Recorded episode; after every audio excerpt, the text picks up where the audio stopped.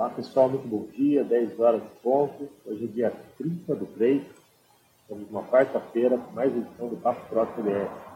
Hoje tenho a honra de receber aqui o fundador do Kia Fordel, Paulo César Botelho. É, ele criou uma biblioteca gráfica que acelera demais o, a performance das aplicações é, feitas em Delphi no ambiente Android. Isso não é para qualquer um, não é uma, uma, algo simples de ser feito, né? uma tarefa que provavelmente levou muito tempo para ele, ele, ele publicar, para ele disponibilizar, né? E a gente sempre fica muito empolgado quando vê um projeto de código aberto nascendo, né? E, e teve o Horse aí que está fazendo um sucesso danado, né? É, e agora a gente vê o Skia Cordel. Então a gente percebe que a embarcadeira, apesar de ela não ter, é, ela mesma ter iniciativas source, até ensaiou alguma coisa bem lá atrás com o Firebird, voltou atrás, mas ela acaba ajudando muitos projetos source. É, o ACBR é um deles. A gente, é, a gente tem um selo ali, técnico de parte. Né? Então, quase todos os, os projetos open source têm essa, essa chancela de embarcadeiro e recebem apoio, recebem as ferramentas necessárias. Né? Não sei se o, o Skia já está nesse nível de interesse com eles, eu penso que sim, né? interesse da parte deles. Então, é, seja muito bem-vindo, Paulo, aqui ao Pro CBR. Eu vou explicar rapidinho aqui como que funciona para as pessoas que querem fazer perguntas, que eu garanto que tem gente nova aqui que está participando a primeira vez. E fica muito à vontade para depois da sua introdução. Vamos lá, para você fazer sua pergunta no Papo Pro CBR, é bem simples. Você pode usar o canal de texto ali em cima, que é o hashtag Papo Pro CBR. Escreve seu texto ali, a gente vai lendo conforme um cara que faz a pergunta. Ou pode subir aqui no palco também. Só clicar na mãozinha aí embaixo, pedir para subir no palco, a gente aceita você e daí sim você está no palco tem o seu microfone aberto. Sempre lembrar que quando estiver no palco, dá um mute no microfone quando estiver falando, né, para não atrapalhar os demais palestrantes. Paulo, seja muito bem-vindo, prazer conhecer você. Como é que foi essa história? Como é que foi essa loucura aí de começar o Espia Cordel? Bom dia, Daniel. Bom dia a todos. Né? É um prazer estar aqui. Agradeço demais o convite. É, então, é, na verdade, eu sou autor, mas sou eu com meu irmão. Né? Nós dois trabalhamos juntos, tá? E, e o Ski for Delphi, é, eu como qualquer, eu acho que a maioria dos desenvolvedores Delphi, né? A gente começou no VCL lá atrás, certo?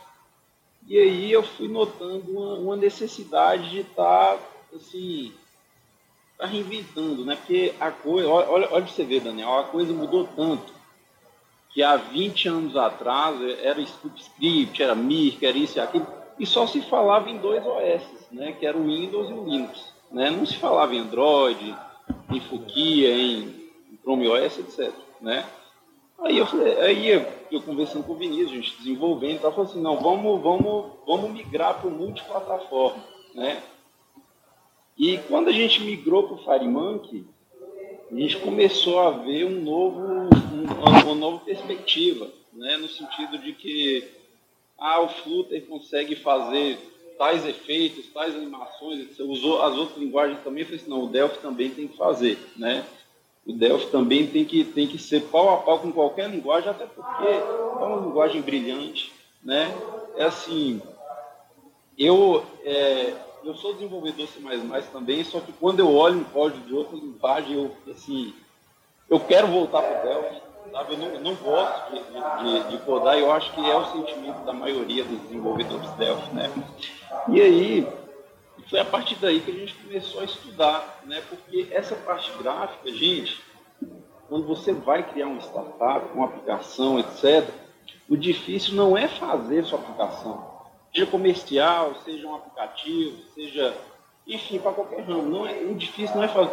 O difícil é fazer ele pegar no sentido de o usuário baixar, indicar para o amigo, o amigo indicar para o amigo e por aí vai. E a primeira impressão, né, quando você baixa um aplicativo, é justamente a interface dele, se é intuitivo, né? O, o Steve Jobs, ele, ele batia muito nessa tecla, né? Assim, não, é, o iOS, etc., tem que ser intuitivo. Eu tenho que, eu, eu, tenho que pegar esse celular aqui, eu tenho que entregar um cara da, da que mora na fazenda, na zona rural e que não entende nada de tecnologia, E ele tem que, olhando as imagens aqui, ele vai bater o olho na engrenagemzinha e perceber que aquilo ali é alguma coisa que envolve ajuste, né? Aquilo ali é uma coisa... Então, assim, a gente, pensando nisso, né, veio a possibilidade de usarmos uma biblioteca terceirizada, né, porque é para trazer esse plus, né? E na, na medida que a gente foi, é, digamos assim, estudando esquia, né, a gente foi vendo mais possibilidades, né, um maior número de recursos né, que a gente poderia trazer. E, Daniel, o que eu achei mais interessante foi, assim, não só o SVG, não só o LUT, mas também a possibilidade de que, aliás, que é a mesma ideia do, do né? Um código só, rodar em qualquer plataforma, né, usando a GPU, usando o máximo da velocidade que o, que o hard disponibiliza para a gente e desenhando os mesmos gráficos. Nada mais é que o que o FMX já faz, porém com mais recursos, né? E foi aí que a gente foi abrindo e abrindo código, estudando e, e descobrindo esse, esse universo de possibilidades. Né? E aí a gente começou a desenhar esse, essa biblioteca né? e, e, e disponibilizar né, para o público. Né? A primeira versão foi bem simples, né? Só que a repercussão foi tão grande, né? até de fora do país, muita gente procurando, procurando saber, então a gente falou assim, não, vamos caprichar mais. E foi aí que veio essa, essa terceira versão atual. Bacana. Mas quando você começar a desenvolver a aplicação em Firemonk, o Firemonk ele vai usar o OpenGL, se não me engano, para renderizar os gráficos dele. Até é algo bem diferente, ele, ele não vai na API do sistema operacional, não é o sistema operacional que desenha os botões, os pedidos. Então, é tudo OpenGL, acho que eu, eu, na minha ideia, quem conhece muito pouco disso, eu achava que o OpenGL já era bom nisso, ele já fazia esses gráficos com bastante performance. Mas o que vocês notaram nas primeiras aplicações que vocês fizeram? Fala, que isso aqui está legal, o, o é melhor, a gente tem que conseguir chegar nesse nível do campo. É, porque o que acontece? A primeira vez foi que na nossa aplicação para Android para iOS tem tipo um bate-papozinho, né? Aí a gente tinha um vértice para o bar, a gente passava o dedo e notava um lagzinho, umas, umas travadazinhas, né? Aí eu abria o WhatsApp, passava o dedo e não tinha lag nenhum, né, para descer a barra de rolagem, para passar as mensagens e tal. Eu, eu ficava me perguntando, né? Isso ainda antes de, antes de fazer o esquia, né, antes de conhecer o esquia, né? Por quê? Aí eu pensava assim, eu também como leigo na época, né, eu, eu era programador exclusivo, VCL, né, assim, nunca tinha mexido Firemonk na vida, e foi meu primeiro contato. E eu falava assim, por quê? Porque o compilador é nativo, não é interpretado. Né? Não, nada justifica esse, esse lagzinho, essa travadinha. Aí eu ficava me perguntando, me batendo, me batutando, batutando. E aí eu fui estudar e eu, eu assim, eu tive a, lá no início eu tive a mesma impressão que você, ô Daniel, porque no iOS e no Android, o FireMonkey usa o OpenGL, né? Só que o que acontece? A questão maior eram os bitmaps, tá? Os bitmaps eles usam uma, uma textura né, do, do próprio OpenGL, só que aí é necessário fazer um, um, um lock global e tal, então assim, acaba que enchia muito código ali de, de travadinhas, tá? Porque o que acontece? Você não, não tinha um, é um desenho totalmente independente. Né? Se eu fizer um desenho num T, atualmente, se eu fizer um desenho de um, de um T-bitmap em um thread, vai travar o, o, o mãe, né? o DUI. Né? Então, assim, são muitas coisas relacionadas a design, porque o Skia também usa o OpenGL no iOS e no Android. Né?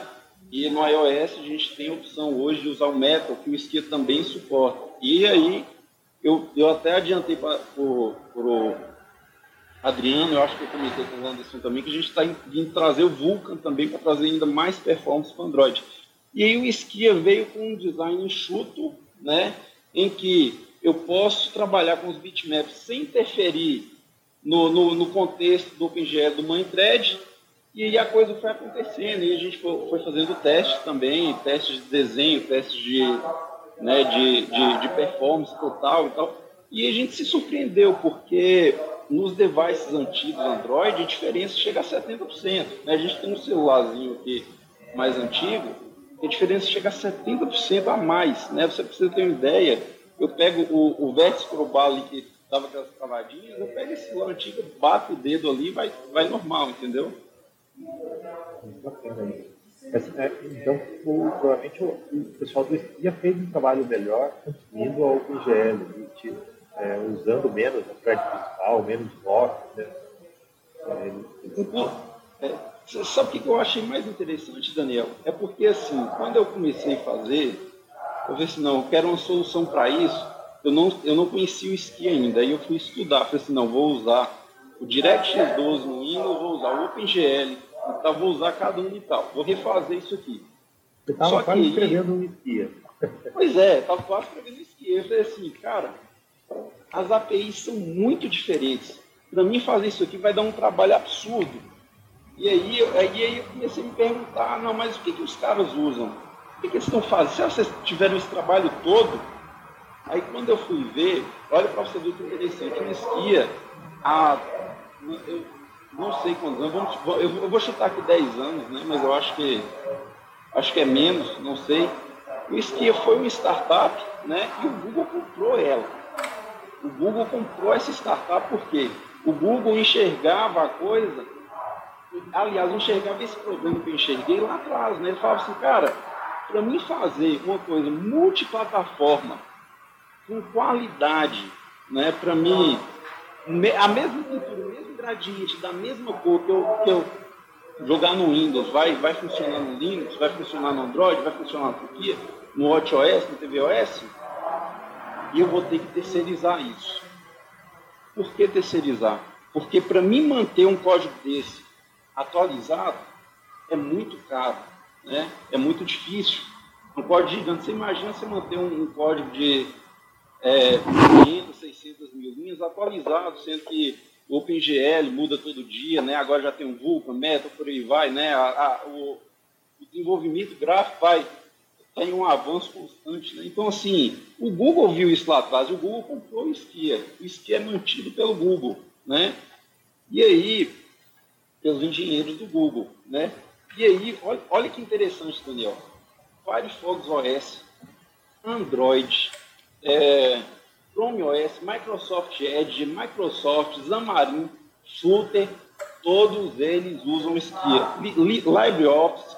Então, assim, desde sistemas operacionais até aplicações de alta performance como browsers. Né? Então, é, vendo isso, eu falei assim, não, a solução está aqui, né? porque assim, eu, eu, tenho certeza que tem performance, porque é usado por sistemas operacionais, é usado, se, se você pegar ali a solução do Android, dentro dela, você vai ver que ele usa o Skia, né? aquele JBitmap que a gente está acostumado a usar para quem já desenvolve Android, na verdade é o SK Bitmap do Skia. Né? Então, assim, nada mais é que renomearam lá dentro. Né? Mas se, se você abrir a source do Android, você vai ver lá. Então, assim, e o mais interessante, Daniel, de tudo, é que com o Skia, quem embarcadeiro quisesse, já poderia estar compilando para WatchOS tvOS, porque está tudo pronto. Né? Então, assim, o que, inclusive o novo Fukia, né, que é o sucessor do Android, né, a gente já compila também. Né? Nós não, não disponibilizamos os binários para essas plataformas porque o embarcadeiro ainda não suporta. Mas a partir do momento que ela liberar o compilador para essas outras plataformas, está pronto. Né? Aí, agora não se eles, se, como eles usam o FMX naquela base que eu falei, né, que eles pegaram, tanto que o, o canvas do FMX, ele tem poucas opções, tá, poucas opções de desenho, né, você vê lá um draw rect, draw round rect tal, não tem shaders, não tem image filters, não tem, né, então assim, eles pegaram aquilo e usaram DirectX, Direct 2D no Windows, OpenGL no iOS, OpenGL no Android, né, enquanto o SKI ele usa a GPU que tiver mais rápido. No caso, a gente vai liberar o Vulkan agora, provavelmente no Android vai, ele vai escolher o Vulkan que é mais rápido ainda, entendeu? O, o Fireball, a FMX, ele é bem antigo, né? Se não me engano, também foi um projeto que a Mercadeiro comprou, não era open source, agora não lembro se era VGLCN, alguma coisa assim, e, e daí a, a, própria mercadoria investiu bastante e vê no, no como o futuro do, do Delphi, né? Normalmente seja mesmo pela questão de multiplataforma, por conseguir ter é, componentes totalmente customizados, né? Você poder criar novos componentes, tudo é algo que com a VCL não dá para fazer, né? É, agora, quando você coloca o Skia for Delphi numa aplicação FireMonkey usada, você tem, desculpa aí se eu, se eu um imbecil. É, então, vamos lá, você tem uma aplicação já tradicionalzinha em FireMonkey. Para mim, adotar o Skia for Delphi e ter esse ganho de performance, ter essa fluidez no, no, no uso da aplicação, é difícil? O, o que, que ele precisa fazer? Eu sei que o Skia é é uma biblioteca compartilhada, né? Então você vai ter que carregar essa biblioteca compartilhada no seu instalador, né? E talvez fazer algumas configurações no projeto. Sim, então, Daniel, é... visando isso, a gente fez da, da maneira mais simples possível, que é o seguinte: primeiro, você instala o Skip Delphi pelo instalador, depois você abre seu projeto. Quando você clicar com o botão direito ali no, no, no seu projeto, vai ter lá a opção Enable Skia é só você clicar. Pronto. Aliás, e no DPR, né, você coloca ali Global Use Skill 2.got a Pro. Por quê? Porque esse, esse, esse replacement né, do, do Canvas, do FMX para o Skill é opcional. Né? Esse ganho de performance é opcional. Né? Nós não fazemos nada que, assim, quando nós começamos a codar a biblioteca, a gente conversou muito sobre isso, não queríamos nada muito evasivo. Né? Assim, você instala o SkiForDelf em uma pasta, os arquivos estão na mesma pasta. Se você quiser deletar a pasta, acabou. Não tem nada, não tem nenhuma edição no RTL, não tem nenhuma edição, não é nada evasivo. Né? E essa substituição do Canvas do FX também é opcional. O Enable Ski ali vai fazer todas as configurações né, do, do, do deployment, etc. E tal, já está pronto. Ali é só compilar e, e pronto. Tá? Quando você, você dá, que a biblioteca, a biblioteca está como se fosse um reserve aí do package, então é, é, sim. Nem, com, nem com o build o cara não precisa se preocupar em. Nem nada, seguir, nada. Você, ele, Fantástico, claro, legal. Claro que ele tem que selecionar ali no enable esquia. Quando ele seleciona, clica com tem um plugin, né? Quando ele clica com o botão direito ali no projeto, aí vai ter lá a opção enable esquia. Aí a partir daí, tanto no VCL quanto no FMX, aí a partir daí está pronto. Né? Não precisa configurar, não precisa preocupar, ah, não, eu tenho que copiar essa ideia. Não, vai estar tá tudo na, tudo na pastinha. Se for Android, já vai upar tudo bonitinho, seja é, direto para o device, seja direto para Play Store, então para App Store. E, o Daniel, agora em relação à sua fala anterior, eu achei bem interessante, né? Porque, assim, é, como eu falei lá na, na é, no, no, no, início, gente, eu, eu sou fã do VCL, eu comecei programando VCL, até hoje eu trabalho com VCL, né? Mas as empresas que quiserem ficar por muito tempo no mercado, elas têm que começar a pensar nisso, porque há 20 anos atrás existia, a gente só lembrava de Linux e Windows, e ainda assim a maioria era Windows, etc. Né? Linux era mais engenheiro, programadores, né? um ou outro. E aí hoje não, hoje tem, hoje tem 10 OS, se eu for citar aqui, ó, tvOS, WatchOS, Android, Fukia, Windows, né, Mac, iOS, então assim, Fukia que é o que é o sucessor do Android, né? E tem o Firefox OS, Chrome OS, então assim, se vocês querem criar uma aplicação para o futuro, porque em um futuro próximo, imagino que quando você for comprar o computador, você vai poder escolher, né? Não, eu quero eu quero com tal sistema operacional, né? eu quero com tal tecnologia. Né? Então, assim, ainda mais que os processadores agora, né, de agora em diante, estão vindo tudo ARM, a gente já tem Windows ARM, Mac ARM, daqui a pouco a gente vai ter Android para PC. Né? Então, assim, é uma coisa que é, o pessoal tem que, tem que começar a pensar para o longo prazo, né? que o futuro, assim, quem usar o FMX vai, vai sair um pouco na frente, porque vai rodar em qualquer computador, né? Concordo e, e colaboro. Assim, o mundo da automação está vindo equipamentos Android há um ano, né? são fantásticos, né? Então, muito logo os clientes vão estar querendo, pô, pô, mas eu não quero esse aqui que é cheio de fio, que esse monte de coisa. Eu quero aquele lá que é tudo na tela, que é tudo integrado, que você não tem, o seu sistema não roda naquele lá. E a gente sabe que mudar de uma VCL Windows para Android FMX é um passo grande. É quase um reaprendizado de linguagem, mas não é a mesma coisa. Eu, eu, eu sinto para mim, por exemplo, quando eu fui fazer a primeira aplicação FireMountain, o sentimento que me deu foi até de raiva. Eu falei, pô, os caras quebraram tudo a VCL, não acho mais as propriedades, eu não sei nem como, é, como eu faço para mudar a cor de um botão. Foi, foi me dando aquele desespero. Eu falei, os caras quebraram tudo.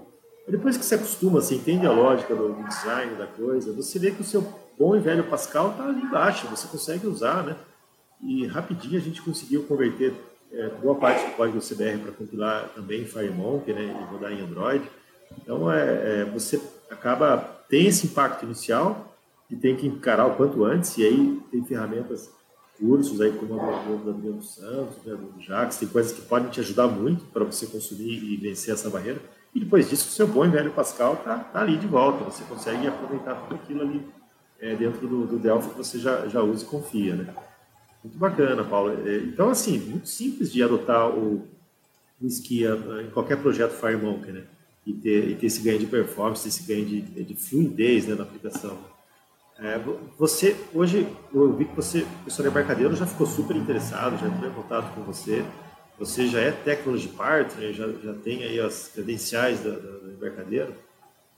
Então, é, a gente estava esperando o lançamento do, do 11.1, né? O Jim veio falar comigo que o Marco está olhando o Skia para integrar já o Delphi, né, com a possibilidade de integrar na instalação do Delphi e vir o componente instalado junto, né, e que ele vai trabalhar muito para isso e para a gente trabalhar junto aí para trazer um, um, um, resultado melhor para as aplicações, né, porque assim, pessoal, ô, ô Daniel, é, julga muito a questão do embarcadeiro, pelo, pelo embarcadeiro às vezes é demorar um pouco o fixo do FMX, ou então aparece um bug ou outro tal, mas isso é normal em qualquer linguagem, né?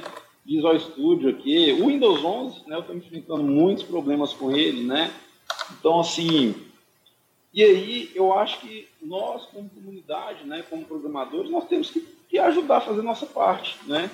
E, é, e essa parte que a gente vem fazendo é essa, né? Disponibilizar o, o código, disponibilizar o suporte, né, para a gente estar tá trazendo aí uma ferramenta melhor. E, e, isso, é, isso é interessante, porque assim, é, o pessoal fala, ah, não, mas projeto, mas projeto open source não, não traz um lucro relevante, tá? por isso que eu não invisto nisso, gente. Dinheiro não é fim, é consequência. Sabe? Por exemplo, se a gente trabalha no Steve for Delphi, nós vamos trabalhar em aplicativos que vai usar ele. Né? Então, assim, não tem como a gente deixar de manter ele ao mesmo tempo que você está ajudando outra pessoa. Né? Então, assim, o Rossi, por exemplo, mesmo os desenvolvedores do Rossi, eu tenho certeza que utilizam o próprio Rossi em suas aplicações, né? em seu desenvolvimento do dia a dia. Então, assim, uma coisa não exclui a outra, né? Porque o pessoal fala, ah, não, vou trabalhar exclusivo open source, vou trabalhar exclusivo é, em aplicações comerciais, então você não precisa escolher um ou outro, sabe, Daniel? Você pode, pode conciliar ali, ajudar, ajudando a comunidade ao mesmo tempo, fazendo sua aplicação comercial, né?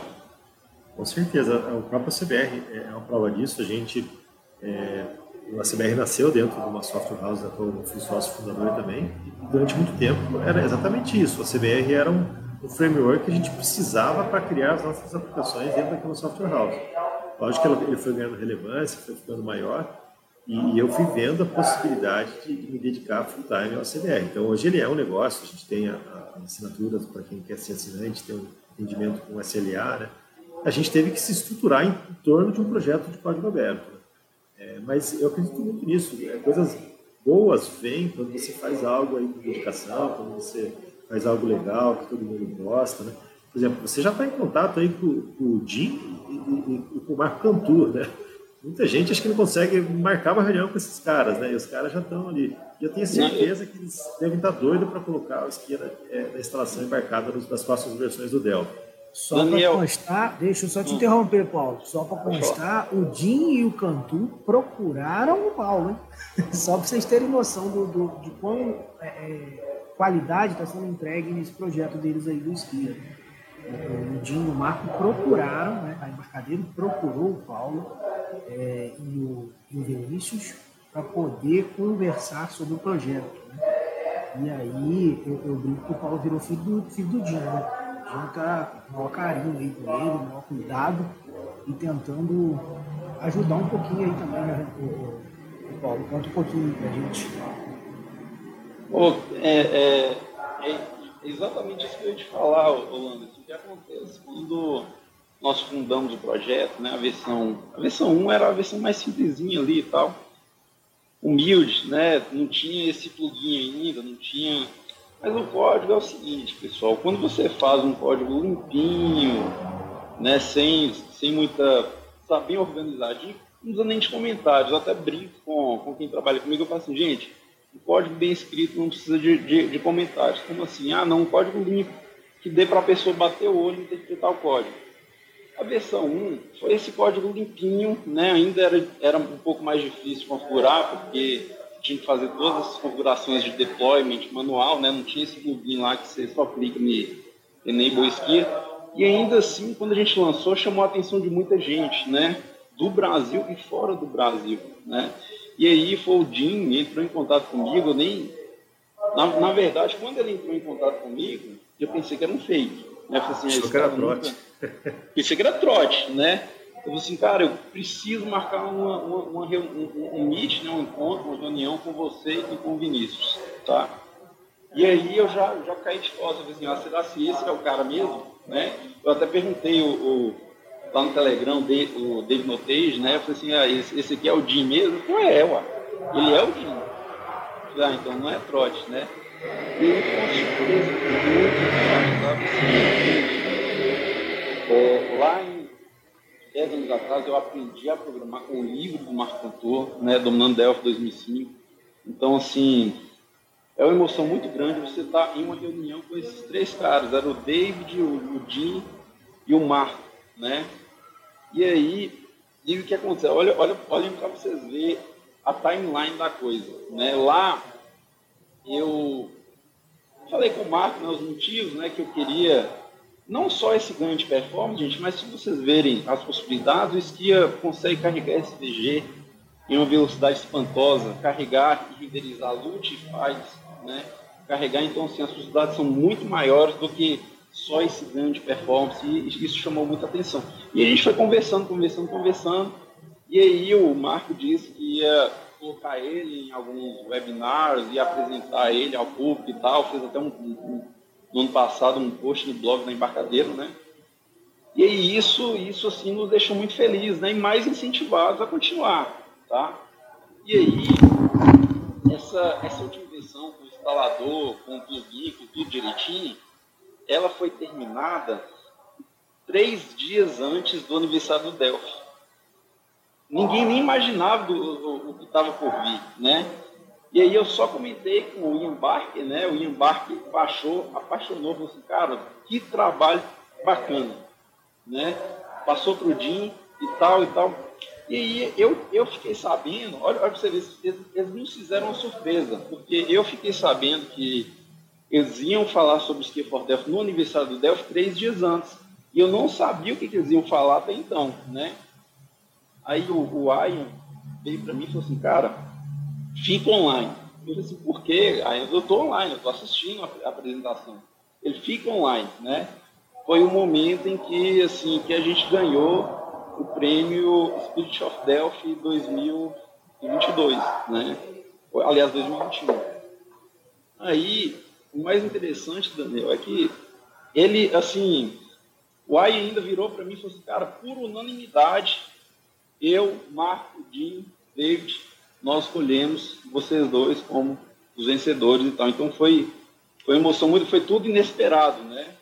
Então, assim, isso, isso é, a, isso é uma, um pouco da amostra do que, o que um projeto source pode trazer também, né? Porque é, não, é, não é só, não trata só de, de, de fins lucrativos, né, etc. trata também de uma realização pessoal, trata também de, de outras coisas mais. Sim, e, e olha, é, você, você, ainda vai ganhar dinheiro com esquia. Pode, pode. Eu sei que não é onde você quer chegar, mas vai, vai, você já ficou famoso por isso. Né? Então, com certeza, já, já, já criou sua, sua, autoridade e muita coisa vem em relação a isso. Né? Então, às vezes, não é direto, né? às vezes é mais indireto essa, esse reconhecimento, esse, esse lucro. Mas uma coisa que eu achei muito legal, que você citou, você procurou deixar extremamente fácil para quem quisesse usar. E isso é muito importante. Eu vejo muita pessoa, é, você poderia, por exemplo, fazer o projeto código aberto e não se preocupar com o build, porque você sabe como fazer o build. Você sabe como pôr para rodar na sua própria aplicação. Você está fazendo para você, você podia falar, não, aqui tá bom, isso aqui já está bom. Só que você não ia ter adesão, você não ia ter essa repercussão. Quando alguém tentasse usar, ia ter dificuldade, ia gerar suporte. O pessoal ia desistir de usar o projeto, porque ia achar difícil. Né? Então, é, para quem quer começar a pensar, você tem que imaginar isso. Tem que ser tão bom quanto uma ferramenta comercial. Tem que ser fácil de usar. Assim, e, e, até o open source sofre um preconceito. Né? A pessoa fala, ah, o open source não presta, é, é de graça, não é bom. É, então, se você não deixa fácil da pessoa testar rápido, ela tenta, não consegue, desiste e abandona o projeto. Então foi uma excelente sacada que vocês tiveram aí de, de facilitar muito essa questão de instalação, de uso, de adoção. Isso aí vai vir a massa de usuários. Com certeza o projeto vai ganhar uma relevância enorme aí na comunidade Delphi. Não, e você tocou em, uma, em, uma, em um detalhe muito importante, Daniel, porque é o seguinte, é o que eu venho notado, isso há muitos anos, né? Eu acho que a maioria nota isso também quando você pega uma biblioteca, não, não só em Delphi, qualquer linguagem, né? E assim, você, querendo ou não, na maioria das vezes você tem que compilar aquela biblioteca, né? E a compilação, às vezes, para, ó, você tem ideia, até hoje eu não consegui compilar o FFmpeg. Eu pego o binário pronto ali porque é uma luta, né? Você tem que instalar dezenas de ferramentas, né? Você tem que fazer dezenas de configurações, editar variáveis do ambiente, etc, para ver se vai dar certo. Então, assim, e era, e era um ponto que eu queria tocar também, que eu nem, eh, na conversa com o Anderson, nem cheguei a tocar no assunto, né? Quem quiser fazer o próprio binário do Skia, eu preparei uma, um script inteligente, né, feito em Python, para dar build no Skia, de 3 mil linhas, só que ele deixa mamão com açúcar. Né? Basta você digitar, é, basta você ter o Python instalado, aliás, nem precisa, né? porque o ponto BAT bate que executa ele, ou ponto SH em outra plataforma que executa ele, já verifica se o, o Python está instalado ou não, se não tiver, pede o usuário para instalar. Aí basta executar esse comando, colocar um flag targets e colocar o Win32, compila para o Win32. Você pode usar a flag iOS Device 34, pode usar a flag Android 32, e vai compilar tudo automático, sem ter que instalar nada, sem ter que fazer um processo evasivo, sem ter que instalar, sabe? Porque assim, o skin em si é um pouco complexo para dar build, né? E a gente fez esse, pensou nesse script aí, são 3 mil linhas, mas e, querendo ou não, a manutenção fica um pouco mais difícil durante as atualizações, né? Porque tem que fazer diversos testes, mas traz essa possibilidade para a comunidade, né? De você poder criar seu. Às vezes você. Ah, não. O Paulo não expôs uma função do esquia de uma classe, mas eu vou precisar dela. Você vai poder expor facilmente e dar build nela. Né? Vai estar lá bem, bem, bem fácil. O esquia, é, ele é um bind para uma, uma DLL, uma biblioteca compartilhada. Então você tem lá no Skia vários métodos que você é, faz chamadas, converte eles em, em métodos e classes para o Pascal. Seria isso? Sim, sim. Aí é, a gente chama do, do, processo de flatness API, né, que é o seguinte: você tem a classe em C++, você não pode exportar a classe inteira, porque o teu objeto do Delphi não é compatível, etc. Né, cada um tem, tem, tem seu, seu método ali. Então você tem que fazer o flatness, que é o seguinte: você queria, por exemplo, uma função em C, né? O Windows faz isso em todas as APIs, né? Você cria uma função em C Aí é como se fosse, por exemplo, create underline class. Né? Aí eu dou, é como se no C++ eu desse tobject.create e retornasse ele como ponteiro. Né? E aí as outras, as outras funções eu vou, por exemplo, eu tenho que chamar uma função que chama write no, no, do meu objeto, aí eu tenho a função, a funçãozinha lá inline, né? É, objeto, underline, write, aí o primeiro parâmetro é o ponteiro da classe, aí depois os argumentos, aí ele chama ali o direto pelo ponteiro objeto, né? E, e, tem a função de destruir também. Então, assim, como o Skia, ele é todo C++, ele ainda não fez o, o, o sistema de, é que a gente fala de flat, né, para o C, as funções inline C, aí nós tivemos que criar todas essas funções, né? É, o Skia for Delphi ele tem mais ou menos 20 mil linhas em C++, que é essa conversão das classes C++ para a função inline para a gente poder usar em Delphi. Porque a gente não consegue usar a classe C++ em Delphi, né?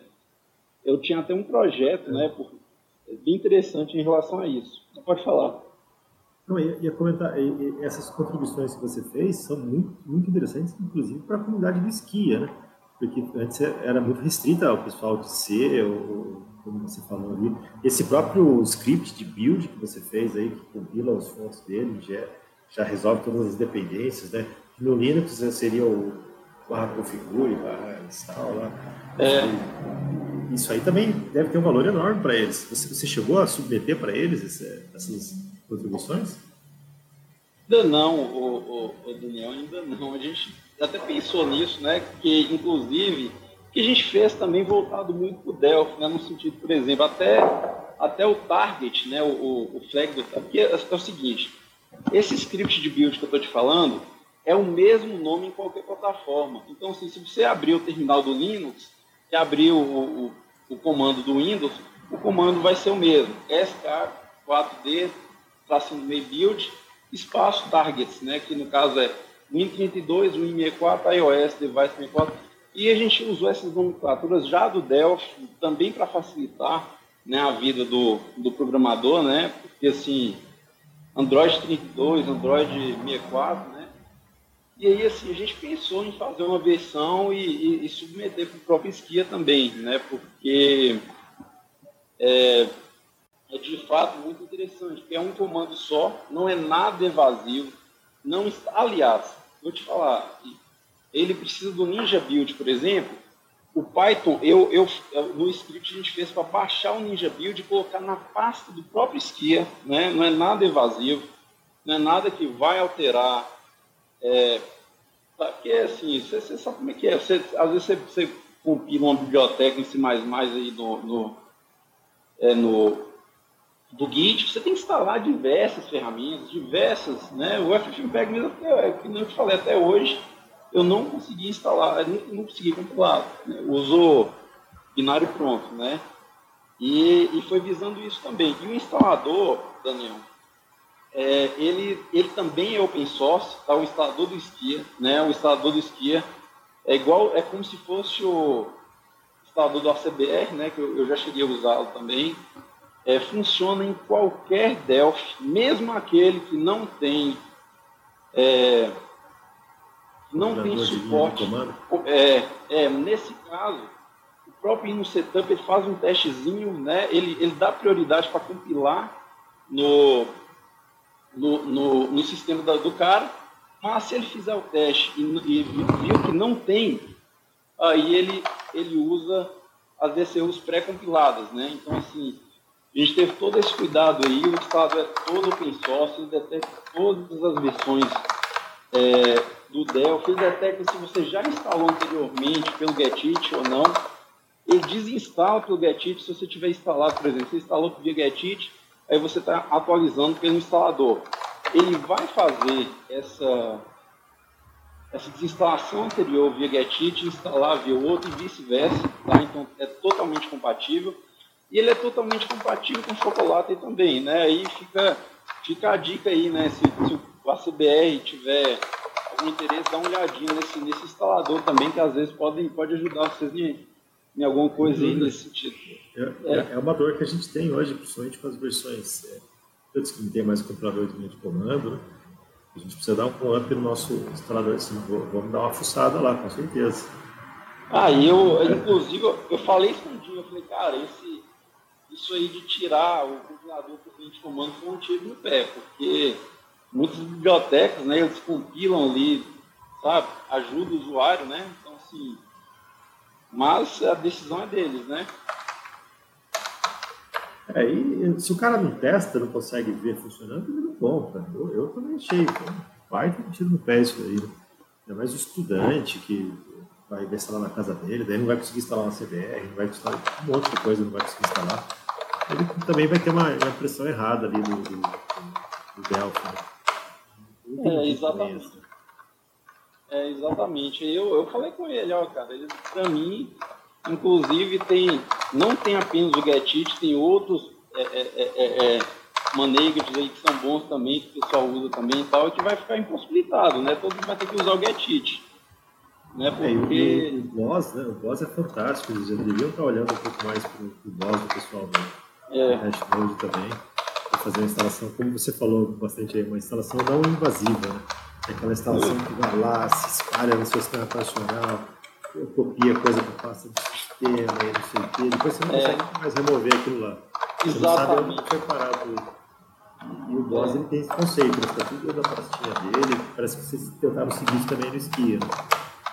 Sim, é, eu, eu também, assim, eu acho que quando a gente começa a se colocar no lugar das pessoas, né, porque eu já tive estação de biblioteca que jogava DLS no System 32, jogava não sei o que e tal, espalhava e tal, quando instalava, apagava 50%, deixava lá e tal, então assim, com esqui não tem isso, você desinstalou, vai apagar toda a pasta, né, e se você quiser desinstalar manual também, só apagar a pasta, não tem isso de ah não, joga DLL em tal passo, joga no seu em tal passo, então não tem isso, né?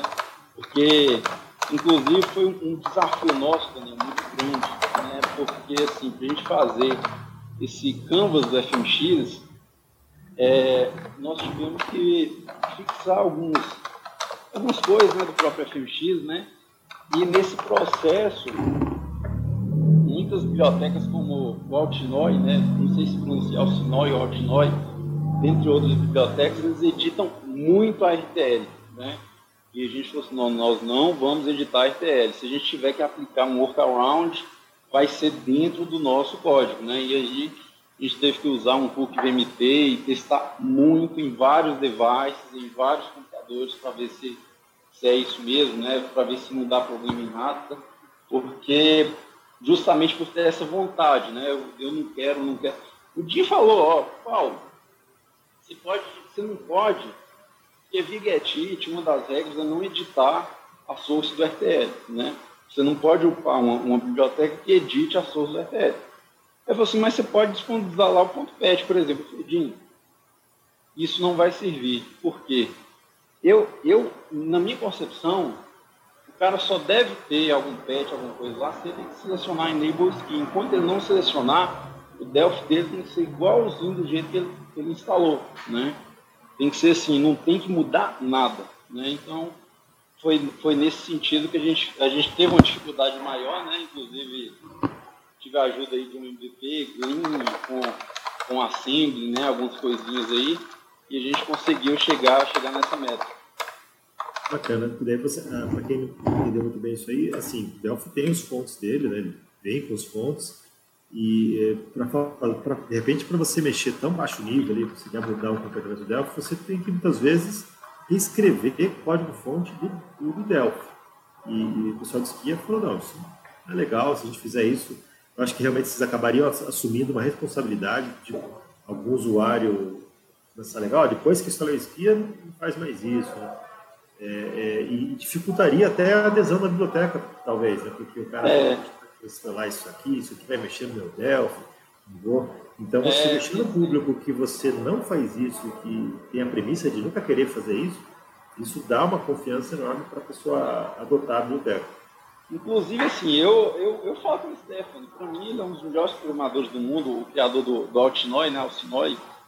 Eu falo, Stefano, você é um dos melhores programadores do mundo e tal, mas tem essa questão que, que eu, eu não gosto muito, né? Por exemplo, quando eu atualizava, eu, antes de, de portar o Esquia, ele, o Alcinói também é uma biblioteca muito boa, que faz esse ganho de performance, né? ele cria esses, esse, ele cria como se fosse um T-bitmap, que pode ser multithread, ou seja, você começa a desenhar um controle ali em outro thread, ganha velocidade também e tal. Antes de adotar o SKI, a gente usava ele, né? E aí, Daniel, a gente tinha essa dificuldade. Toda vez que atualizava a IDE, dava tela preta, piscava, e ele tinha que refazer os patches, né? Então, assim, e isso aí, querendo ou não, gera uma desconfiança, um medo, né? De, ah, se, se eu atualizar uma cedo ou tarde, vai acontecer, pode acontecer isso e tal. E aí veio esse receio, né? E foi aí que a gente pensou, é, é, é aquela coisa que eu te falei, né? A gente tem que se colocar no lugar da pessoa, né? Nós somos desenvolvedores, a gente tem que se colocar no lugar do desenvolvedor. O que que, o que, que foi perrengue para a gente vai ser perrengue para uma outra pessoa também, né? Uma grande vantagem nesse ponto aí, né? É, é só para a gente pegar o gancho, é que a grande maioria de vocês que está aqui na plateia, vocês não têm só um projeto. Né? Vocês têm um projeto, por exemplo, que você estaria trabalhando com esses recursos e outros não. A fazer isso que, que é feito em outras bibliotecas e que o Skia cuidou para não fazer, né, de mexer no Delphi, geraria problema, por exemplo, nas bibliotecas que não estariam utilizando. Não é isso, Paulo? Nos é exatamente. que não estão utilizando. Sim, sim, claro. Porque querendo ou não, é, e às vezes até outra biblioteca faz um patch ali no mesmo lugar que você, você fez a edição, né? Faz a edição ali também, né?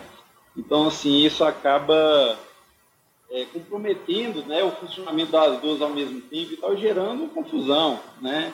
Então, assim, a gente pensou muito nisso, né, em, em ser... Inclusive, foi uma, é uma ideia que eu acho espetacular da Apple, né? Assim, para quem, quem já desenvolve iOS ou macOS, eles já sabem disso, né? Cada aplicação tem uma pasta. Não é igual ao Windows, por exemplo, você tem lá arquivos de programa, instala um pedaço lá, instala um pedaço no registro, instala um pedaço no, data, instala um pedaço de lugar. Não é igual ao Windows, né? Ele tem o Mac, tanto o Mac quanto o iOS, cada aplicação dessa aqui não é um ícone, é uma pasta de aplicativo, né? E, to, e todos os seus recursos estão nela. Ou seja, para você instalar um aplicativo no Mac, basta você apagar a pasta ali, está tudo lá dentro. Basta você apagar o próprio aplicativo, está tudo lá dentro, né? Eu acho esse conceito muito bacana, porque, querendo ou não, muitas vezes, em muitas, não estou falando nem no desenvolvimento, né? Muitos aplicativos do próprio Windows que a gente instala, acaba que faz muitas edições em muitas pastas, em muitos arquivos, na hora de instalar, deixa ali alguma coisa, algum resíduo, né? E por mais que não vá fazer mal nenhum, não é legal, né? Não é legal que, às vezes, até um arquivo ou outro que ocupa um espaço maior, né? Então, é, um, é o tipo de coisa muito, muito evasivo. As aplicações Linux, elas rodam numa espécie de gaiola. É, Android, é sandbox, Mac, sandbox, o Android roda em sandbox, é. Então, é. é. uma aplicação não enxerga a outra, e nem os arquivos da outra. Né? A aplicação Windows, ela pode olhar todos os arquivos que você tem na sua máquina. Você o cara pode estar te vendendo, de repente, um software lá que é um gerenciador de contas, sei lá. Mas, na verdade, esse software está varrendo o seu HD e coletando informações sem, sem, te falar, sem falar o que ele está fazendo. No Windows é muito fácil fazer isso. No Android já seria muito mais complicado. É, não, não é, não é à toa que, por exemplo, no Mac, no iOS, não existe antivírus para Mac nem iOS, né? Você vê que o Windows, você tem ali, você pode escrever na memória de outro processo, você pode, igual você falou, ter acesso aos outros arquivos do, do programa, né? Então, assim, de forma muito fácil, né? Então, é, é complicado, né? Mas, é, inclusive, eu queria aproveitar aqui para falar com o pessoal que a gente está lançando hoje um novo release do Ski for Delphi, né? É a versão mais estável até então, porque, assim, a gente está toda semana, gente, um código de 50 mil linhas não tem como não gerar ISUs, né? Por, você pode fazer o código mais bem feito, do jeito que for, vai gerar bugs, não tem jeito, né? É, ainda assim, a gente está, toda semana a gente zero os SUS, zero os SUS, até chegar no momento de estabilidade. E está chegando, né? Você vê que a primeira versão lá do Aniversário do Delphi tinha mais SUS, agora já não tem nenhum do instalador, né? Inclusive, comentei para o Daniel para dar uma bisoiada lá na, na, source, lá na source lá. E aí, é, É, e a gente vem zerando esses SUS, então está cada vez mais estável. Né? Eu acredito que. Eu acredito não, eu tenho certeza que já está pronto para a produção. Né? Para quem tiver com um pouco de receio, né? falar, não, é uma biblioteca nova e tal, vocês podem usar despreocupados, né? É, que ele está 100% pronto para a produção, né? principalmente no, no Android e no iOS. Tá? Deixa eu só, só pegar um gancho aqui, ô, Daniel. É, eu botei no, no chat aí né, a compatibilidade. Sei que aqui não tem ninguém usando Delphi 7 ainda, né? é, mas eu botei aqui no chat a compatibilidade, que é muito importante a gente levantar essa bola. É, a gente sabe que existem projetos mais antigos e tal, então o Skia está compatível pela documentação, muito importante também vocês acessarem essa documentação lá no site, né, no Git do, do Skia do XE7 em diante, né? e aí do 10.3 em diante ele passa a ter outras plataformas. Né? No XE7 é o Windows, do 10.3 o Windows e Android, e no Alexandria todas as plataformas. É isso, Paulo? É isso, Anderson. Eu já estava esquecendo de tocar nesse assunto. Né? Você tocou num assunto importantíssimo que é motivo de muita dúvida, o pessoal abre muito tópico em relação a isso, tá? É o que acontece. Pessoal, é, a compatibilidade do Windows, Windows, X17 para cima, Windows 32 e 64 normal. O Rio, do Rio para cima, já roda no Android. E o iOS é sempre, sempre será, iOS Max sempre será na última versão do, do RAD Studio. Por que isso? Vou explicar a vocês por quê. É, o, a Apple em to, to, quase todas as atualizações do Xcode gera algum problema com o PA server ali do, da embarcadeira e tal. Isso aí não é, não é um problema da, da embarcadeira nem do Delphi, é de todas as linguagens, que a Apple é o seguinte, ele colocou uma função deprecated aqui, daqui dois meses eles removem ela do Arquidoe, né? A Apple é meio radical, com, a Apple ele olha muito o usuário, não olha o desenvolvedor, né? Então, um exemplo seria o, o próprio VCL, né? O VCL ele usa o, as APIs do GDI no Windows, que já está deprecated tem 15 anos, né? E até hoje a Microsoft não removeu, tá? Tem no Windows 11 normal, está tudo funcionando, beleza e tal. Já a Apple não, né? A Apple está sempre atualizando em tempo recorde, né? Como se, como se não gostasse do desenvolvedor, né? Para vocês terem, terem uma ideia, eu tenho uma aplicação que usa NFC em um ano eu tive que mudar todo o código quatro vezes porque a Apple resolveu mudar. Né? E eles não, eles não deixam a, a, a retrocompatibilidade muito tempo. Então, inclusive, Orlando, isso é, é, bom ressaltar aqui, eu até já, já reportei que tinha esse problema, e a embarcadeira já está trabalhando em um hotfix para isso, né?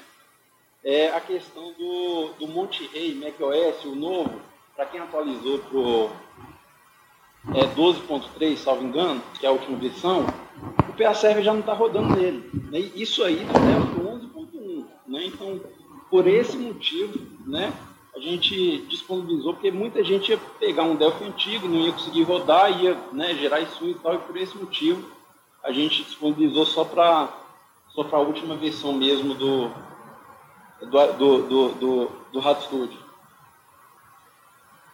Bacana. O, esquecemos de comentar, o Adriano Santos colocou um vídeo do Esquia rodando. É, a gente está falando de uma biblioteca gráfica e todo mundo deve estar tá querendo ver ela funcionando. Né? Então, obrigado, Adriano. Aí. Colocou aqui no hashtag para próxima ideia um vídeo curtinho é, com alguns, rodando alguns demos aí do, do Esquia. Né? Acho que você também pode baixar eles e rodar na sua própria máquina e, e ver ele na prática. Né? É, Paulo, hoje, assim, eu sei, eu sei, eu sei porque eu vi isso, né? Projeto open source acaba consumindo muito tempo nosso, seja suporte, correções, melhorias, novas versões, novas features, né? E, e, e não enche barriga, né? Então, assim, quanto tempo você hoje dedica aí para é, esquia e, e, trabalho, aquela coisa assim? Você, você também trabalha, né? O pessoal pergunta. Né? Você faz a CBR, você também trabalha? Como você consegue conciliar aí o tempo? Ô Daniel, é, eu vou te falar a verdade, muita gente pergunta isso, sabe? Assim, é, cara, eu. O ritmo que eu e meu irmão a gente, a gente tem né, na, na, programação, eu não recomendo para ninguém. Né? O ritmo nosso é o seguinte: é 20 horas por dia sem parar, sabe? Em tudo, e pegando aqui, ali, ali, acolá e tal. Para você ter uma ideia, Réveillon do ano passado, duas horas da manhã a gente estava trabalhando. Natal, a gente foi lá dez minutos ali com a família, voltou para o escritório, trabalhando também. Então, assim, é, é de fato né, nossa paixão, né, o, o desenvolvimento, né? E, e, eu acho que é até uma regra de vida, né, gente? Não é, não é porque o Paulo falou não, mas acredita em mim. A regra do jogo é estudar e trabalhar sem parar que uma hora o resultado vem, tá? Eu não tô assim, eu não fiz esperando, como eu falei com vocês, gente, dinheiro não, não é fim, é, aliás, não é o, o não é o meio, é o fim, né? Então é consequência de alguma coisa, né? E aí, Daniel, o que acontece? A gente trabalha 20 horas por dia, hoje a gente tem uma dedicação especial ao esquia até ele se estabilizar, né? Depois que ele se estabilizar, a gente pensa em montar um cronograma aí para estar tá atualizando a, a, biblioteca né, com, com o Google, sincronizando com o Google, digamos assim, de três em três meses, sabe? E a gente quer estabilizar ela justamente porque a gente usa ela também em nossas aplicações, tá? Eu queria até, não estou conseguindo compartilhar um vídeo aqui, é o Landerson, vou, vou até pedir o Landerson para compartilhar aí do, do launch app que a gente fez, usando, graças ao Skia, né? Ficou bem legal, acho que o pessoal vai, vai curtir muito. E, e eu, fa, é, e eu falo isso, Daniel, que, que é o seguinte, é, assim, o esquia a gente colocou lá o, o sponsor e tal, só que nós sabemos que, que a maioria dos desenvolvedores estão né, correndo contra o tempo, criando projetos novos e tal, às vezes não tem ainda um, um lucro né, para poder colaborar, mas eu tenho certeza que com o passar do tempo, né, quando, quando, quanto tiver mais gente usando, mais gente dependendo, eles vão colaborar mais. É, e apesar disso também, que eu te falei, a gente não trabalha exclusivamente com projeto open source, né, a gente trabalha também em paralelo com outros projetos com fins comerciais, né, inclusive outros projetos open source paralelos também que vão vir é, a gente vai estar divulgando aí logo, logo em breve. Né? Agora, que eu falei pulando, agora para o back-end. Tá? Bacana, legal. Hoje, você citou, você e seu irmão trabalham juntos e, e o que é muito legal, dá para ver que vocês são apaixonados pelo que fazem, né? Pra, é, é, aquela coisa assim, ah, vamos lá, vamos resolver aquilo lá. Nossa, eu estou com uma ideia, vamos ver se ela funciona. Quando isso acontece com o desenvolvedor, isso é tão gostoso, porque ele está naquela coisa de criar, ele quer ver acontecer, ele realmente não vê a hora passar, de ver fim de semana, e não, ele não se sente pressionado, ele não se sente é, nem cansado quando isso está acontecendo. Eu já passei por alguns momentos de inspiração assim, e é, é muito prazeroso mesmo. Mas você citou que vocês programam juntos. Você, é, como, que você, como que é o estilo de vocês? É tipo um extreme programming, um programa, outro vai palpitando? Como, como que vocês vão interagindo entre vocês? Ó, por exemplo, em relação à esquia, teve momentos que eu falei assim, eu vou expor essa, o nome do meu é Vinícius, eu vou expor as funções das classes, da classe LUT aqui do esquia, enquanto você vai desenvolvendo o demo em relação ao Matrix, 3, ao Matrix 3D ou Matrix e tal. Então, assim, a gente ia dividindo o trabalho, né? Dividindo mesmo, né? E assim, não adianta ficar olhando o código do outro que a gente vai criticar um ao outro. Né? Não, isso não adianta. Né? Ele faz a parte dele, eu faço a minha, a gente junta e a gente não olha a do outro. Né? Mas eu confio plenamente nele, né? no, no, o trabalho dele é incrível. Né? Eu tento, tento fazer tão bom quanto ele, né? e a gente junta tudo ali e vê o que, que, que, que vai ser o resultado. Né? Porque é, é de fato, olha para você ver, o, o, Daniel é um projeto de 50 mil linhas, né, incluindo C++, incluindo Python, incluindo né, etc. E aí eu te falo que a gente fez em seis meses, né, mas foram seis meses trabalhando 20 horas por dia, né? Então foi muito, é, é muito pesado, né? Só que é alguma coisa que que vai, vai, que vai indo, né? vai acontecendo, né? E a gente está nessa expectativa aí que a gente é, nós somos da engenharia, só que a gente começou a trabalhar é, em um outro ramo, depois a gente voltou para a programação, né? E agora a gente está dedicando 100% a ela, então assim, já tem dois anos que a gente está 100% à programação, né? E, e aí a gente está vendo o que, que, vai acontecer. Né? Estamos trabalhando com muitas, é, muitas possibilidades, né? E as portas estão se abrindo, estão se abrindo por causa do projeto Open Source, né? querendo ou não, é, se você coloca um, um projeto Open Source maior no currículo, tá, eu, eu tive participação nisso, então a gente não pode falar que é dono, né, nem, nem autor, porque um projeto Open Source é da comunidade, né? É todo Exato. mundo, inclusive, inclusive se, se alguém quiser ajudar, seja bem-vindo, né? Seja muito bem-vindo. E a gente precisa de ajuda também, né? A gente não consegue fazer tudo sozinho, né? E aí, mas aí só de você colocar no seu, no seu portfólio ali, no seu currículo, ó, eu ajudei, tive participação, né? Em um projeto que é usado por tantas pessoas, então, assim, isso, isso também ajuda muito no mercado de trabalho, ajuda muito, né? Abrir portas também. Não é só a questão do, do da doação. Certeza. É, vocês hoje já, já têm outros contribuidores externos, assim, é, além de vocês, seu irmão, ou por enquanto mais vocês que estão pondo a mão na massa ali no código? Que é difícil também, né? Um projeto muito técnico, multilinguagem, é, é difícil achar pessoas com esses skills para contribuir, né? Por enquanto, somos só nós, sabe? O pessoal vem ajudando muito na descoberta de bugs e tal, só que assim, a gente não recebeu nenhum pull request ainda que a gente pudesse colocar sem, sem falar assim, não, isso aqui, aqui tá perfeito, né? Aí o pessoal geralmente, mas o pessoal vem ajudando, né? Eles descobrem o bug, descobrem a linha do bug, né?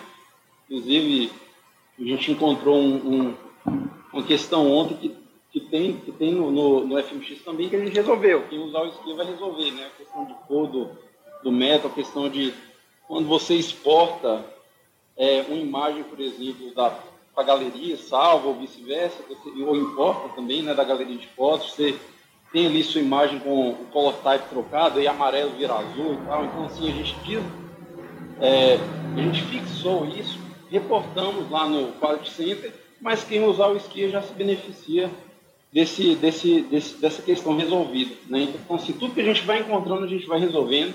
Né? Não teve nada que assim, não, não vamos resolver. Né? Não, não isso aqui é, é, é coisa da embarcadeira. Não. Tudo que a gente encontrou, a gente resolveu. Né? Então, assim, quem usar o esquia tem, tem essa vantagem também de ter é, o código bem, digamos assim, bem com essas questões bem resolvidas. Tá? Bacana. E, assim, para ajudar um projeto de código aberto tem muitas maneiras, né? Não é simplesmente doando dinheiro ou, ou escrevendo código, né? Se você é cada um vai achar uma forma de ajudar. Se você é bem técnico, provavelmente você vai ler o código, vai acabar mandando contribuições, melhorias, né? Se você é, é, um empresário, provavelmente a forma mais fácil de ajudar é realmente contribuindo financeiramente para que é, é, você permita que aquelas pessoas que estão fazendo um trabalho que está te beneficiando de alguma forma, ou que você admira, continuem fazendo o trabalho dela. Mas até mesmo divulgando o projeto, é, reportando bugs, tudo isso ajuda muito o projeto Código Aberto. Documentação, né, cara? Também. Documentação ninguém quer fazer, né? É. é. Ah, cara, e foi, foi uma parte complicada, viu? Porque assim, eu e o Vinícius, a gente muito cansado, depois de rodar esse mundo de linhas, a gente foi fazer documentação, né? É, vale ressaltar que no, nos markdowns lá do GitHub tá tudo documentadinho, tudo bem explicadinho. Não foi fácil, mas documentamos tudo desde a build até a instalação manual para quem da instalador, desde exemplos de código, exemplos desenhando PDF, exemplos rodando animações boot, exemplos carregando as vezes, tem tudo lá. Está bem explicadinho, se alguém tiver alguma dúvida, é, ô Daniel, não importa que a pessoa venha no meu privado, né, e faça alguma pergunta, tem alguma questão a se levantar, tá, não tem problema. Né, pode me perguntar qualquer hora, pode perguntar ao Vinícius qualquer hora, que a gente está aqui justamente para ajudar. Né? Então, assim, tem, tem essa questão também. Esse conselho que eu te dou, Paulo, cuidado com isso, porque senão você acaba fazendo outra coisa na, na sua vida, cara. Eu falei eu, eu, com ele. É, eu, eu sempre ficava muito contente quando alguém começava a usar o CBR, falava, ó, oh, estou usando a CBR, mas essa impressora aqui, eu ficava contente, realmente, né? Falei, poxa, que legal, tem alguém usando, tô... mas chegou uma hora que eu não dei conta daquilo mais, né? E daí eu também não conseguia responder, e a coisa ia ficando. Eu falei, não, tem, é, fim, centralizar em mim está sendo pior. Vamos, vamos abrir um fórum, vamos fazer, é, dar um jeito que outras pessoas também possam responder, né? E, é, foi. é. Não, você está você tá certíssimo, entendeu? Inclusive a gente fez isso e, e já, já estamos colhendo resultados, né? Nós temos um, um, grupo no Telegram, aí o pessoal pergunta, às vezes nem eu e Vinícius respondem, porque a gente vai ver, já, alguém já respondeu, né? Então esse pessoal vai. o link do grupo aí no chat também, tá, gente? Um vai ajudando o outro, tá?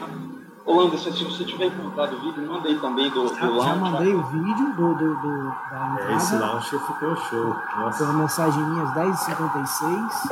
Eu não, não, interrompi vocês aí na conversa. E botei também o grupo do. do ah, tá. Do Mas esse launch, esse launch não é um vídeo. Não, é, é, é, é nativo.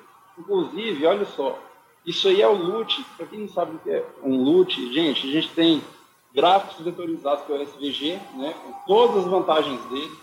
Inclusive, Daniel, depois se você quiser fazer uma. Eu, inclusive, apresentei no, no Embarcadeiro Conference uma conversa bem legal sobre escalas, né? High DPI, porque o pessoal tem dificuldade em entender e tal. O SVG tem um papel crucial nisso. E o Lutifaz é uma animação, é, é, como se fosse uma animação de SVGs, né? É gráfico vetorizado também, como se fosse um SVG animado. E aí o que acontece? Eu peguei, nesse launch aí, eu peguei um projeto do Adobe After Effects, né? Que existem milhares de templates free, inclusive esse aí é um template free, né? Converti ele para o... Mudei só logo. Né? Então, eu mantive o template original. Mudei só logo ali converti para LUT e jogamos com o Skia for Delphi renderizar na inicialização. Né? Isso aí, esse vídeo aí, é real de uma aplicação. Até, inclusive, Eric do, do Digiforce ele virou para mim e falou: Paulo, eu não acredito que isso foi em FMX. Eu tive que gravar a tela do computador calculando, né, para mostrar para ele que foi FMX sim. Né? Então, assim, ele é, é, é isso que eu estava querendo te falar, Daniel. Não é, não é só a possibilidade de ganhar mais performance. Né? Ele traz muitas mais possibilidades, como uma delas seria a renderização de Notifies. Legal.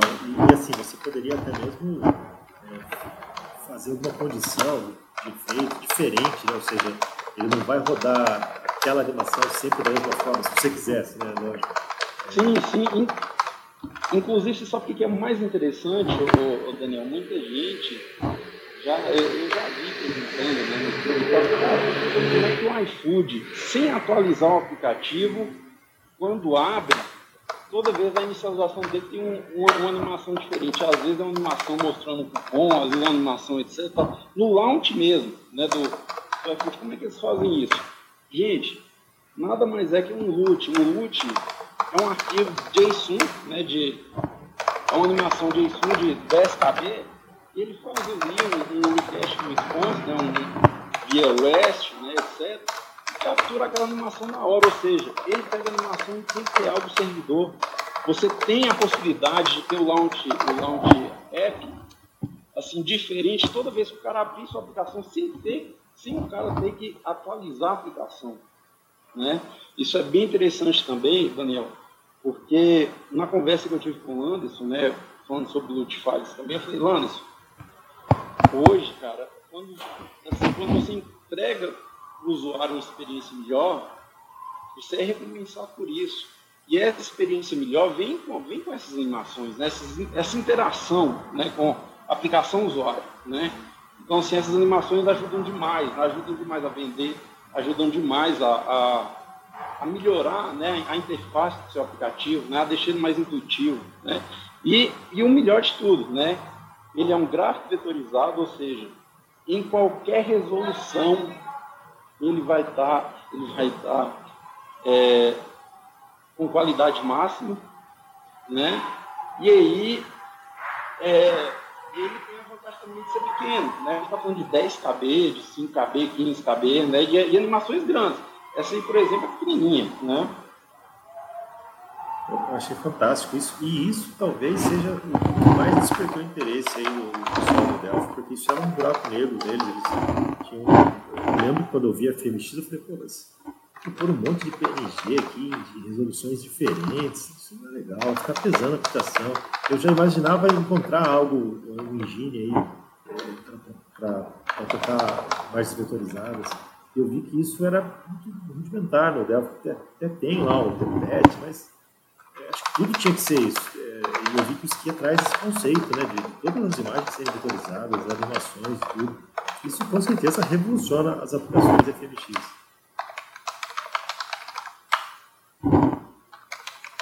Bom, estamos chegando aqui 11 e 10. Anderson, quer fazer um comentário final para a gente encerrar o papo ah, Comentário final aí, né? É, é, você falou aí agora, só pegar esse último gancho aí, sobre esses buracos negros, né?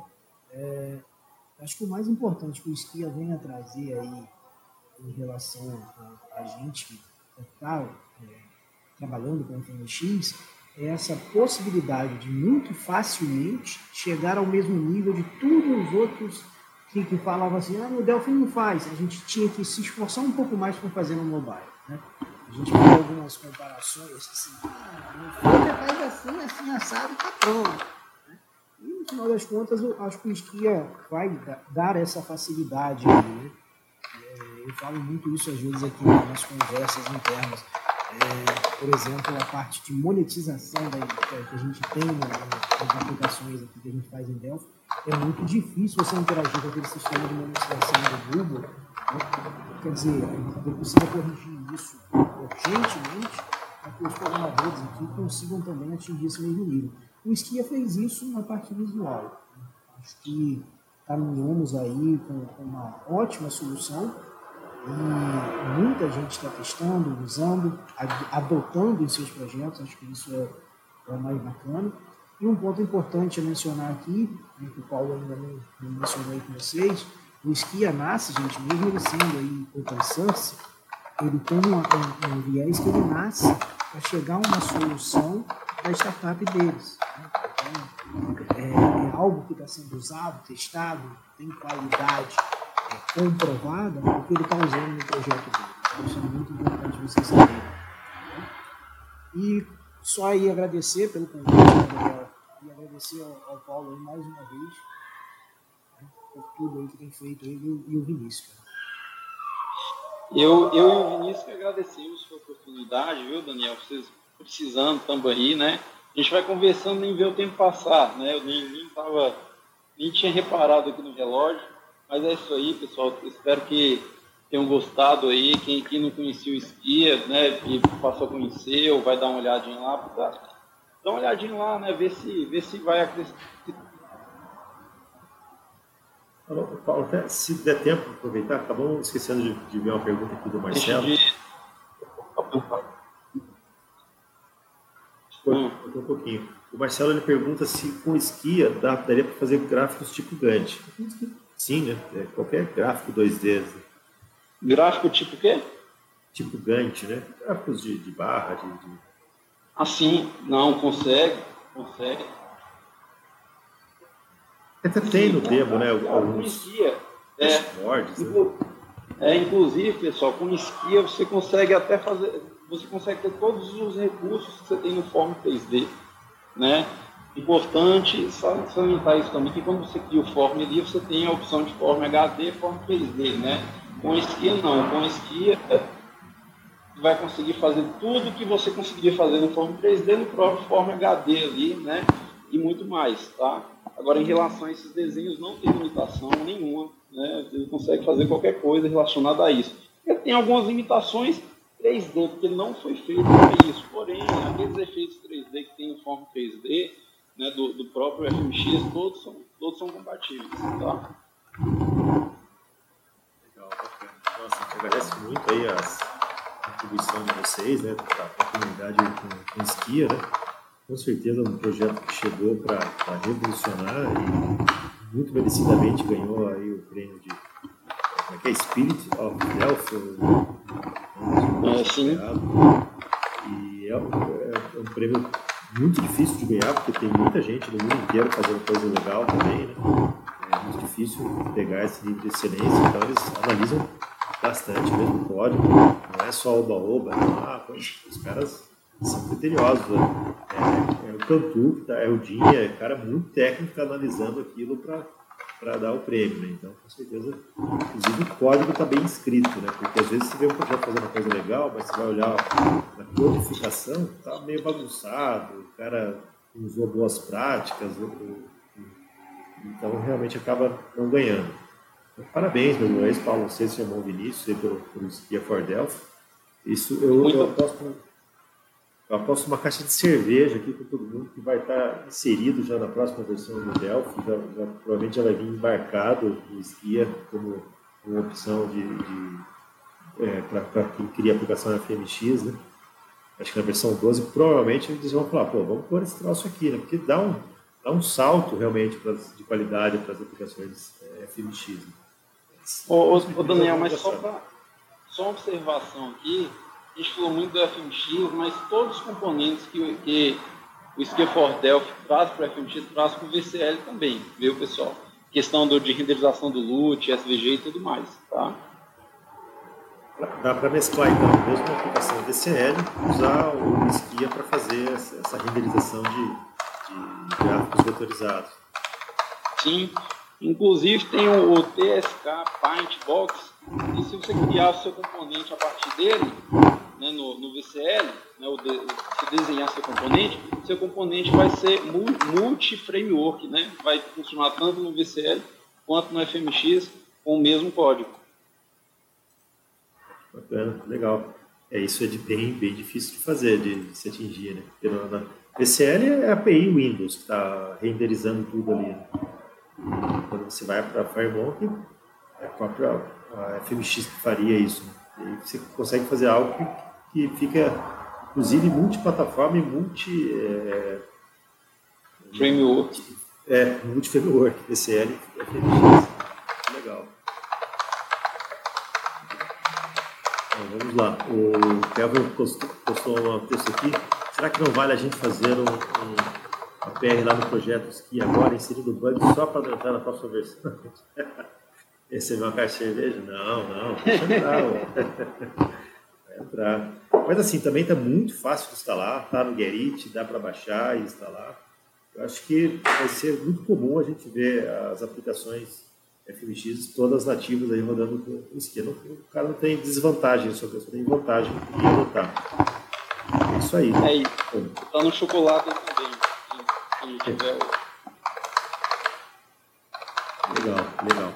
Bom, amanhã vamos falar mais uma vez de Delphi. Vamos, vamos falar sobre o Delphi 11.1.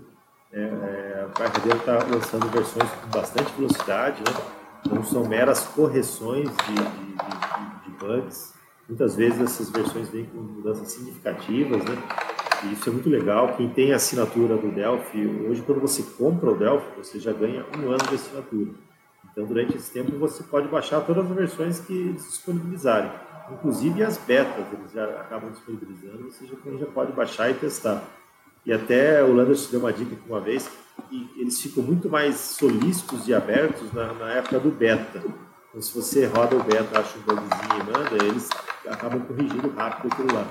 É bom sempre ter essa assinatura em dia, né? Para você manter ela nos próximos anos, não é comprar outro Delphi, se não engano, algo de 40% do valor da versão atual, né? Então, para quem quer se manter atualizado, infeliz, sim, felizmente o Android está se atualizando muito, as versões novas do Android sempre vêm com muitas novidades. Ele é um sistema operacional novo, para dispositivos que estão tendo cada vez características novas, né? então é natural que o Android tenha esse ciclo bem diferente do Windows, que está bem estável, com uma API para lá de estável. É, e o Delphi tem que ir junto, né? Então, se você vai desenvolver mobile para é, o Delphi, eu recomendo muito que você tenha assinatura do Delphi para você sempre ter a última versão do Delphi. É difícil fazer suportar é, coisa antiga, às vezes, em aparelhos novos, né? Então, é, é, vale a pena, é uma ferramenta super produtiva, né? Tem bastante bibliotecas, aí, como a gente está vendo agora aí com o Skia, e vale a pena. É, o Landerson lembrou bem, está rolando uma promoção de 27% de desconto. O Landerson é revendedor autorizado no embarcadeiro, é, o ACBR também. Então, fiquem à vontade para pedir um orçamento sem compromisso aí com a gente.